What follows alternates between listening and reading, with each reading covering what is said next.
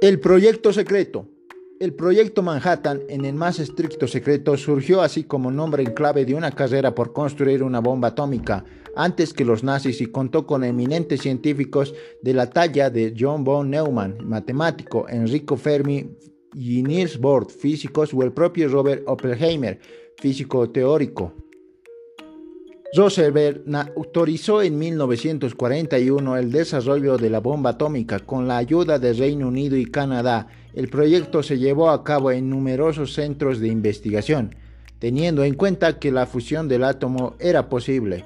A mediados de 1945, Proyecto Manhattan ya contaba con más de 130.000 personas que desconocían cuál era el fin de su labor. El plan tuvo una inversión de 2 mil millones de dólares y en dicha carrera Estados Unidos consiguió su objetivo de construir la primera bomba atómica en tan solo dos años, tres meses y 16 días.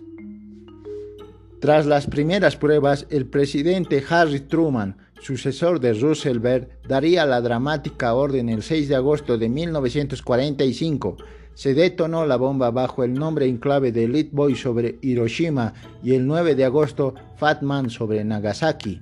Hasta la fecha, ambos han representado los únicos ataques nucleares de la historia, con unos 246 mil fallecidos en total, ya fuese por los bombardeos, las lesiones o las enfermedades atribuidas al envenenamiento por radiación. Escuchaste el podcast Converso.